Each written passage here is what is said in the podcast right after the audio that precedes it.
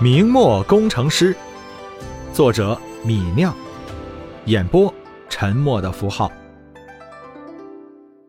第四十章，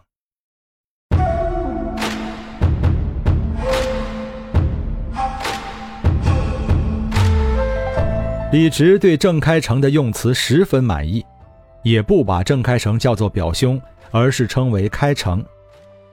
开成，你颇有管理心得吗？哎，比不上东家高瞻远瞩。见郑开成夸奖自己，李直来了兴趣，笑笑的眯着眼睛问道：“我如何高瞻远瞩了？”郑开成见李直追问，舔了舔嘴唇，说道：“东家让我说，我说不好，东家可别生气。”李直淡淡说道：“你大胆说，说错了不怪你。”郑开成这才点了点头，侃侃说道。依我看，东家做的这纺织机器效率十分高，盈利能力也很强。如果东家不是高瞻远瞩，一味扩张，到时候棉布生产多了，冲击市场，就要让天津附近织布纺纱的小民们日子难过了。郑开成说的其实很对，明朝还是男耕女织的自然经济，如果李直全力扩大织布工厂，利润确实会直线提高。但却砸了自然经济下在家织布纺纱的妇女饭碗，不但会让这些人陷入贫困，而且会造成政治问题。郑开成侃侃说道：“东家不急着扩大织纺，而是往上游发展，建立纺纱厂，这就避免了直接冲击市场价格。纺纱和织布都在自家工厂里完成，就把那些棉纱经销商的利润赚来了。这些商人毕竟是少数人。”又都习惯了竞争和风险，他们的利润被东家赚一些，也不会造成什么影响。郑开成所说的确实是李直所想。李直并不想冲击明末的自然经济，所以才谨慎扩张纺织工厂的规模。李直听到郑开成的话，点头说道：“站得高，看得远，开成不愧是读过书的人。”听到李直的夸奖，郑开成摸了摸后脑勺，有些不好意思。顿了顿，李直说道：“开成，让你做个经理有些屈才，我让你去做肥皂作坊的总管，如何？”郑开成愣了愣，问道：“东家的意思是把整个肥皂作坊给我管理？”“对，我给你一个月八两银子的月钱，管理整个肥皂作坊。”郑开成毕竟是个年轻人，得到李直如此重用，十分兴奋，眉飞色舞地说道：“啊，那再好不过了，我愿意干。”李直笑了笑，淡淡说道：“明天你就和我一起去肥皂作坊吧。李兴来纺织工厂以后，那里已经好几天没有总管了。使用珍妮纺纱机棉纱的棉布十分细密匀称。”一推出市场，立即收获了广泛的赞誉。天津城北笔墨巷子的冯家老大冯子山是个童生，他虽然有个童生功名，但这功名比不上秀才，也不值钱。他家里还是十分清贫的。这一天，他家来了个客人，客人同样是个读书人，是和冯子山同一期录取童生的曾作泽。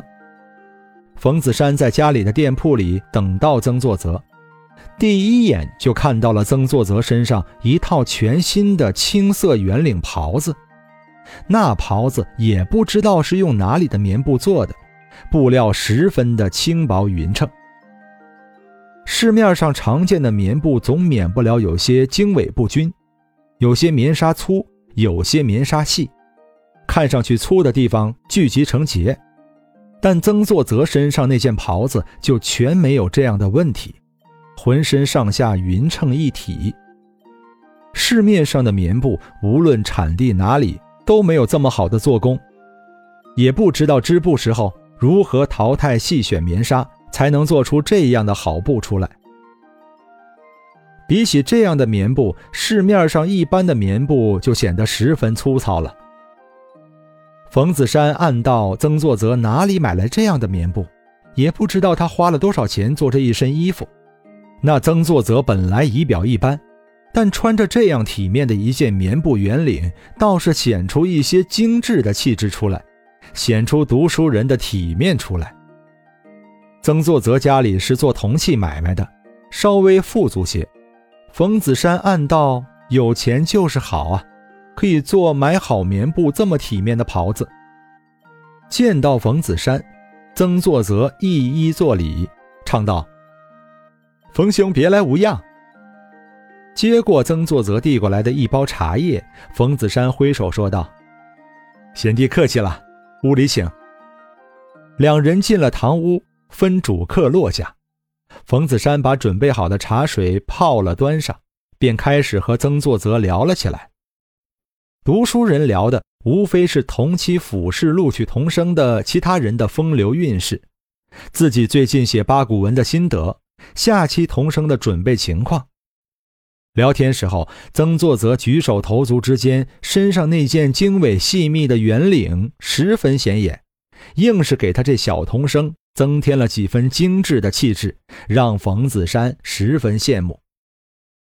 见冯子山时不时盯着自己的棉布圆领，曾作则笑了笑，沉默了半晌，他问道：“冯兄，看我这件棉布圆领如何？”听见曾作则的询问，冯子山才反应过来，自己老盯着对方的新衣服看，有些失态了。顿了顿，冯子山尴尬地说道。贤弟这一身新圆领，经纬匀称，十分体面，着实为贤弟添了几分神韵呀。曾作则听到冯子山的夸奖，哈哈大笑，这才说道：“啊，哈哈哈哈！不瞒冯兄，你是第六个这么说的人了。